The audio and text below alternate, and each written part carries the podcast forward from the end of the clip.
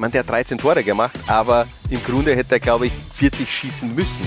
Der einzige völlig unumstrittene Rekordmeister Österreichs. Sicherte sich Red Bull Salzburg am 28. Spieltag, am 23. März jenes Jahres, den Titel.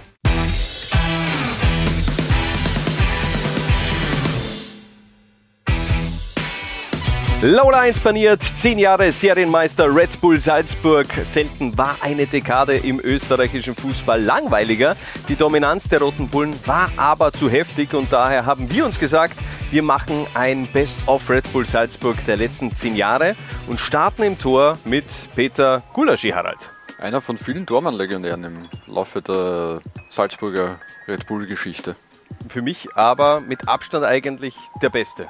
Sehe ich auch so. Also wir haben nicht lange verhandeln müssen, was diese Position angeht, wobei, ja, dicht gefolgt von äh, einigen anderen. Soll man die Honorable Mentions gleich äh, zu Beginn machen mit äh, ja, allen voran, glaube ich, mal einfach generell in Richtung Alex Walke. Also das ist für mich schon auch eine Legende, auch wenn er jetzt nicht mehr oft spielt in den letzten Jahren, aber 227 Spiele für die Mozartstädter. Kein Goalie hat in dieser Red Bull-Ära mehr zwischen den Pfosten gestanden. Ja, und inzwischen halt auch vor allem für die Kabine sehr, sehr wichtig. Sehr guter Typ, glaube ich. Aber ansonsten auch noch ein Eddie Gustafsson, der natürlich auch vom Typ her enorm wichtig war, glaube ich, für die Mannschaft aber auch ein, ein Köhn mittlerweile, der sich in den letzten Jahren ja schon auch einen Status erarbeitet hat, dass viele andere internationale Vereine da auch gerne mal zulangen würden. Mhm. Da muss halt Stimmt, stimmt ja. Aber um auf Peter Gulaschi zurückzukommen, da war ja eigentlich immer relativ bald einmal klar, dass der, dass der sehr großes Talent ist. Nicht umsonst hat er Liverpool damals als, ich glaube, 19-Jährigen äh, von MTK Budapest verpflichtet. Dort hat er es nicht ganz geschafft, aber in Salzburg ist er, hat er dann sein volles Potenzial entfalten können. War im Grunde zwei Jahre die unumstrittene Nummer 1 der Mozartstädter und gleich in seiner Premierensaison sicherte sich Red Bull Salzburg am 28. Spieltag am 23. März jenes Jahres den Titel. Ich kann mich äh, noch erinnern, ich war damals dort, da haben sie Wiener Neustadt, glaube ich, 15-0 geschlagen ähm, am Hinweg äh, zur Salzburger Meisterfeier, so rund um Mondsee, hat es kurz geschneit.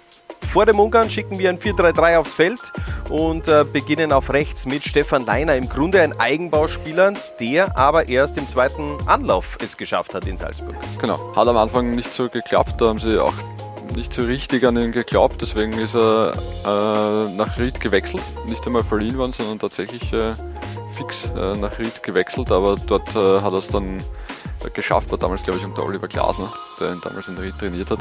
Und dann war bald klar, okay, der hat doch das Zeug für den FC Red Bull Salzburg und ist dann nach einer wirklich guten Saison im Innviertel zurückgekehrt nach Salzburg und ja, dann unumstritten eigentlich auf der Rechtsverteidigerposition jahrelang. Bemerkenswert, es reichte im Grunde ein Jahr in Ried, um das Interesse der Salzburger wieder zu wecken. Da war er ihm wieder zurück. In der Mozartstadt von 2015 bis 2019 trug er das Trikot von Red Bull Salzburg, ist viermal Meister geworden und dreimal Cupsieger, wechselte dann 2019 gemeinsam mit Marco Rose nicht nach Leipzig, wie äh, zum Beispiel Peter Gulaschis, sondern für 12,5 Millionen zu Borussia Mönchengladbach. Neben Leiner setzen wir auf Andre Ramaglio, auf der ersten Innenverteidigerposition, der hat sogar zwei Ehren der Salzburger geprägt. Genau, ist zunächst einmal von äh, Red Bull Brasil damals gekommen. Ähm, die Kooperation war ja, sagen wir mal, überschaubar erfolgreich. Ähm, vielleicht wird es jetzt bei Bragatino ein bisschen besser, aber Red Bull Brasil hat jetzt nicht übermäßig viele äh, Kicker nach Europa gebracht, vor allem zu den, zu den anderen Red Bull-Mannschaften. Ähm, hat sich dort hochgedient, langsam aber sicher und ist dann äh, 2015, äh, nachdem er da vor allem unter Roger Schmidt äh, noch einmal einen riesigen Entwicklungsschritt gemacht hat, äh, ist ihm gefolgt nach Leverkusen. Also ähnlich wie bei Leiner, da ist im Endeffekt äh, dieses Zweiergespann Rose Leiner nach äh, Klappbach gegangen und eben damals 2015 Schmidt und Ramaglio zu Leverkusen. Aber er ist zurückgekommen. Er ist zurückgekommen. In Deutschland hat es nicht wirklich äh, funktioniert, aber im Grunde auch der zweite Anlauf bei den Salzburgern war sehr erfolgreich, ist unterm Strich sechsmal Meister geworden, fünfmal Cupsieger, also hat ganz viele Titel geholt und am Ende gab es auch ein bisschen Kohle für André Ramaglio 2021, dann der Wechsel für 2,5 Millionen zu PSW Eindhoven. Deutlich weniger Spiele und Titel als Ramaglio, hat Dayo Upamecano für die Salzburger gemacht, aber an dem kommt man eigentlich dennoch nicht vorbei. Der hat im RB-Kosmos einen Raketenstart hingelegt. Der ist im Sommer 2015 aus, aus Frankreich gekommen, ähm, war zu dem Zeitpunkt äh, dutzendfacher Nachwuchsteamspieler Frankreichs und äh, das hat schon viel Überzeugungsarbeit gebraucht von Salzburger Seite, um den dazu zu holen, grundsätzlich einmal. Ja, es gab auch Interesse von Manchester United, auch Interesse vom FC Bayern. Ich finde auch, das war so der erste ganz große Fingerzeig in Richtung internationaler Konkurrenz, dass man zeigt, okay, äh, so ein Spieler dessen Format, der geht eben nicht zu den großen Vereinen in Europa, sondern ähm, macht diesen, diese, diesen Basisstart mal in Salzburg. Genau, und auch er einmal ein bisschen zunächst in, in Liefering, aber dann äh, 2016 zu den Profis aufgerückt und da war relativ schnell klar allen Beteiligten, dass, dass das keine lange Ära von Dayo Upamecano in Salzburg sein wird. Ja, Im Grunde nur 23 Spiele gemacht für die Roten Bullen, dann schon Anfang 2017 der Wechsel zu den anderen Roten Bullen. Mit 18 Jahren darf man nicht vergessen, damals 18,5 Millionen Euro hat RB Leipzig überwiesen und äh, ja, mittlerweile ja dann auch dieser Blockbuster-Transfer zu den Bayern. So, machen wir weiter mhm. mit der Verteidigung und auf links gibt es da im Grunde nur einen Namen, den man da aufstellen kann, nämlich Andy Ulmer, der Salzburger Rekordspieler, ähm, ist seit 2009 im Kader bzw. trägt die Farben von Red Bull Salzburg. Der einzige völlig unumstrittene Rekordmeister Österreichs. 13-facher Meister. Eigentlich unfassbar, oder? Wahnsinn. Je, je nach Zählweise. Man könnte mir einen 14. Titel auch noch äh, zusprechen, wenn man mitzählt, dass er bei einem Austria-Titel im Kader war zumindest. Hat er da gespielt in dieser gespielt Saison? Gespielt hat er nicht, aber ja. die Bundesliga rechnet mal so, mal so. Also kann, kann man darüber streiten. Okay, aber zu diesen 13 Meisterschaften äh, gesellt sich dann eben auch noch neun Cupsiege dazu. Also es war schon eine unfassbar erfolgreiche Zeit. Es ist eine erfolgreiche Zeit von Andy Ulmer, die 2009 seinen Begann fand. Für 600.000 Euro wechselte er damals von der SV Ried nach Salzburg und er entwickelte sich eben zu einem absoluten Führungsspieler. Im Grunde das Herz und die Seele der Roten Bullen. Er hatte zehn Trainer in Salzburg. Er hat ganz viele Stars kommen und gehen sehen, aber er ist immer geblieben und ähm, ja, finde ich schon auch ein absoluter Vorzeigeprofi im österreichischen Fußball. Dem kann ich nicht widersprechen. Wunderschön, Harald. Wir wechseln ins Mittelfeld und starten mit Wallon Berischer. Der Norweger kam 2012 im Doppelpack mit Harvard Nielsen aus Norwegen und entwickelte sich zum absoluten Leader in der Mozartstadt, auch wenn es ein bisschen so gebraucht hat, finde ich. Der hat schon auch seine Tiefs gehabt in Salzburg. Das stimmt, wobei ihm halt echt zugute gekommen ist, der, der ist gekommen und hat ein bisschen Deutsch können. Also ich glaube schon, dass ihm das, das sehr geholfen hat. Und was mich halt bei ihm schon beeindruckt hat, ich meine, der war 19 Jahre damals, als er gekommen ist, und der hat sich gefühlt, war der so, war der Anfang 20 schon ein absolute, absoluter Leader-Typ in der Mannschaft. Vor allem so die letzten zwei Jahre, auch diese, diese überragende Saison 2017, 2018 mit dem Highlight, wo er dann ja auch in Dortmund den Doppelpack geschnürt hat, das war Nona im Grunde auch die beste Saison von Wallon Berischer bei, bei Salzburg. Da war er im Grunde schon der Dreh- und Angelpunkt da auch im Mittelfeld. Mhm, ja. Im Gegensatz zu seinem Bruder hat er in Österreich Eindruck hinterlassen. ja, aber sein Bruder dafür in Skandinavien ganz stark unterwegs. Also das vor ein paar Jahren fast äh, den goldenen Schuh hat er sich geholt. Das ist, das ist richtig. Ja. So, neben Berischer ein zweifacher Double-Gewinner mit Navi Keter. Der kam 2014 aus der Ligue 2 und entwickelte sich eigentlich sehr schnell zum Metro Metronom im Salzburger Spiel unter Ari Hütter. Ja, also vor allem die zweite Saison von Navigator in der österreichischen Bundesliga, also 15, 16, selten einen dermaßen dominanten zentralen Mittelfeldspieler in der österreichischen Bundesliga gesehen.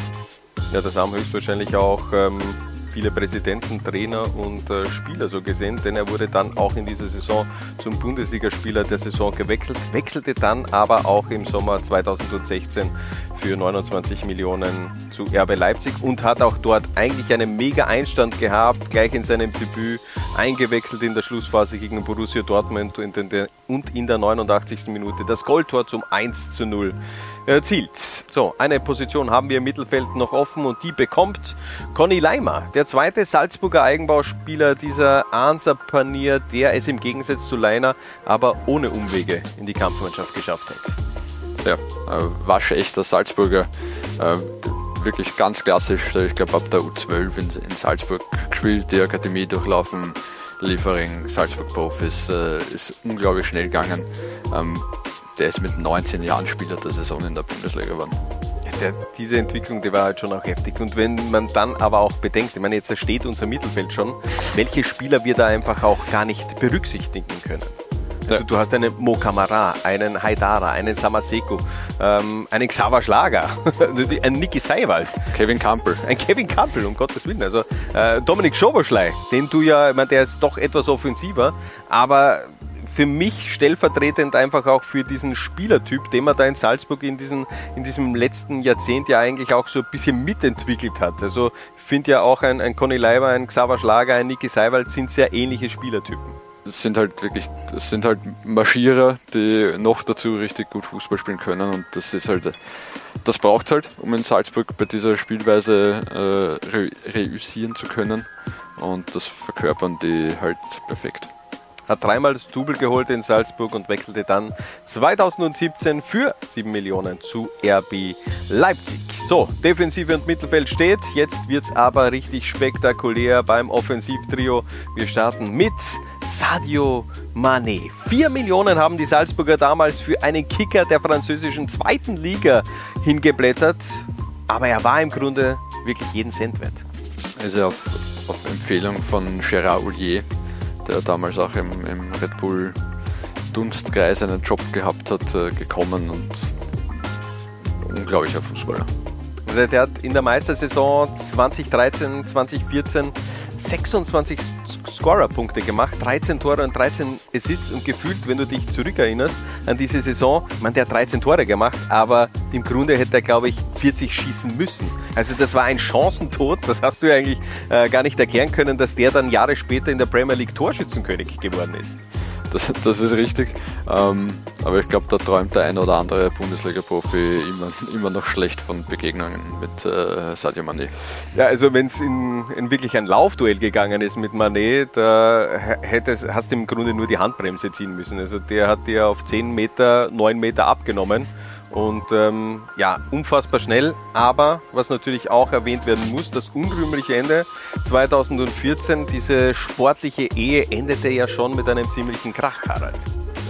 Ja, irgendwann hat er einfach keinen Bock mehr gehabt und ist dann einfach äh, teilweise Termine nicht wahrgenommen, beziehungsweise ist zu spät gekommen und so weiter. Das hat er dann gegipfelt äh, vor diesem Champions League Quali-Duell mit Malmö, äh, wo er glaube, aus dem Kader verbannt wurde dann zwischendurch und äh, ja, dann, ja, sagen wir mal so, er hat den Wechsel zu Southampton schon eher erzwungen. 23 Millionen haben die Salzburger dafür kassiert und Sadio Mané hat den nächsten Step in seiner Weltkarriere gemacht, die er dann auch mit dem Champions League Gewinn mit dem FC Liverpool gegipfelt hat. Wir machen weiter mit unserem Mittelstürmer und auch wenn seine Zeit sehr überschaubar, also sehr kurz war in Salzburg, aber sie war unfassbar intensiv. Erling Haaland. Der ist ja im, im Winter äh, 2018, 19 schon gekommen, damals von Molde. Das erste halbe Jahr war er dabei, mhm. sagen wir mal so. Und das zweite halbe Jahr hat der ja den Hype um ein Salzburg-Talent in völlig neue Dimensionen katapultiert. Ich meine, 16 Tore in 14 Bundesligaspielen. Ähm, das lang ersehnte Debüt in der Champions League für, für, für Red Bull Salzburg und dann gleich ein Hattrick von Erling Haaland.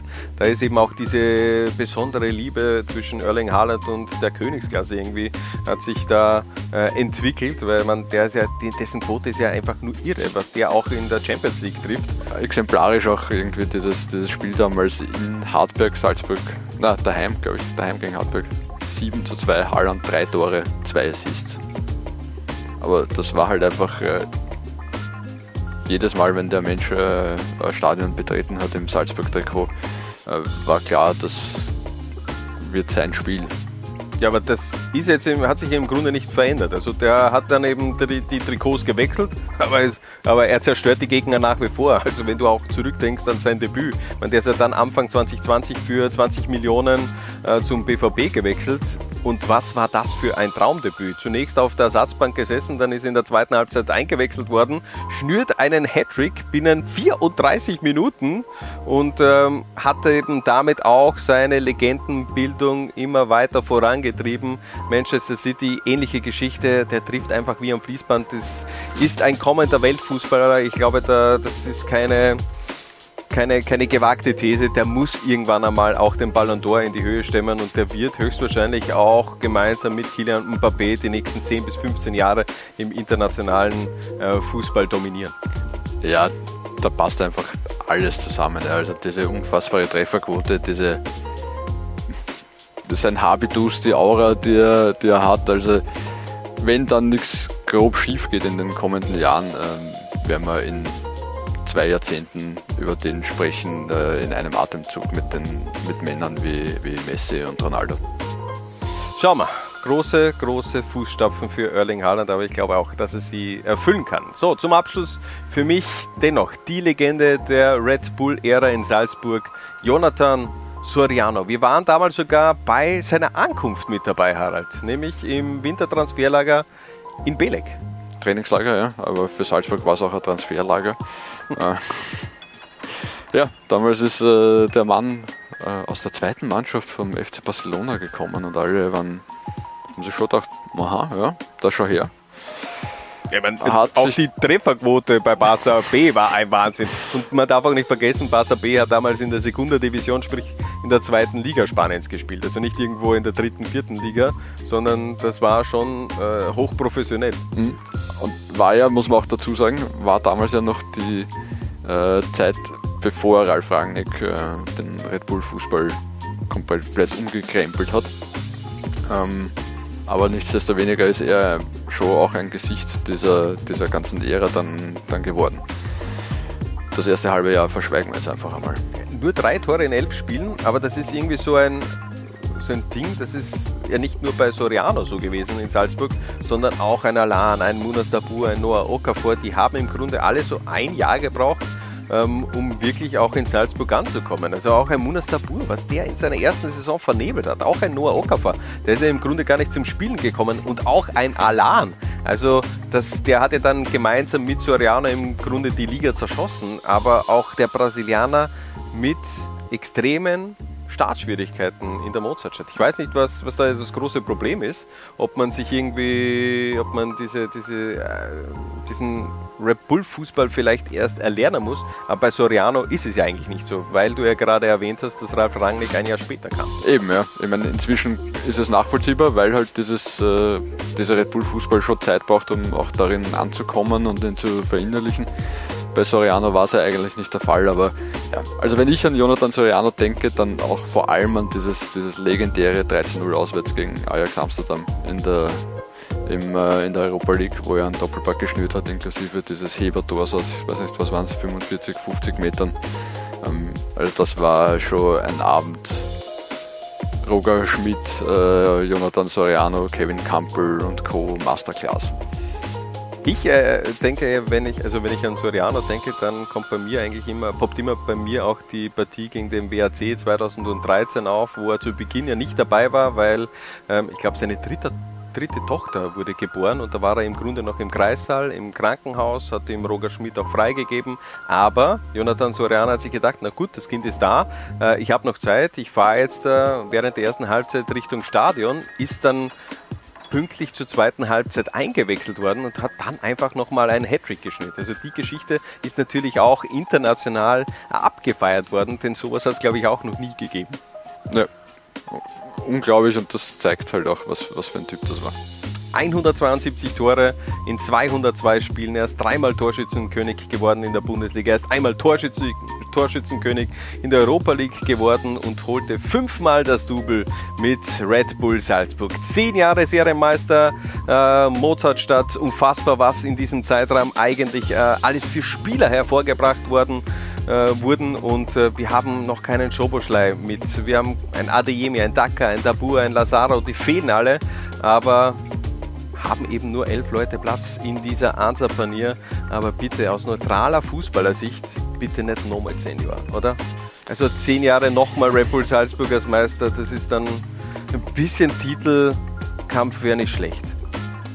Hin und wieder war es ja auch ein bisschen Titelkampf. Also jetzt vielleicht nicht, wenn Salzburg im März Meister wird, aber schauen wir mal, was die Zukunft bringt. Man darf gespannt sein. Unsere Answerpanier steht auf jeden Fall. Wir sagen danke fürs Zusehen und bis zum nächsten Mal, wenn es wieder heißt Laula 1 paniert.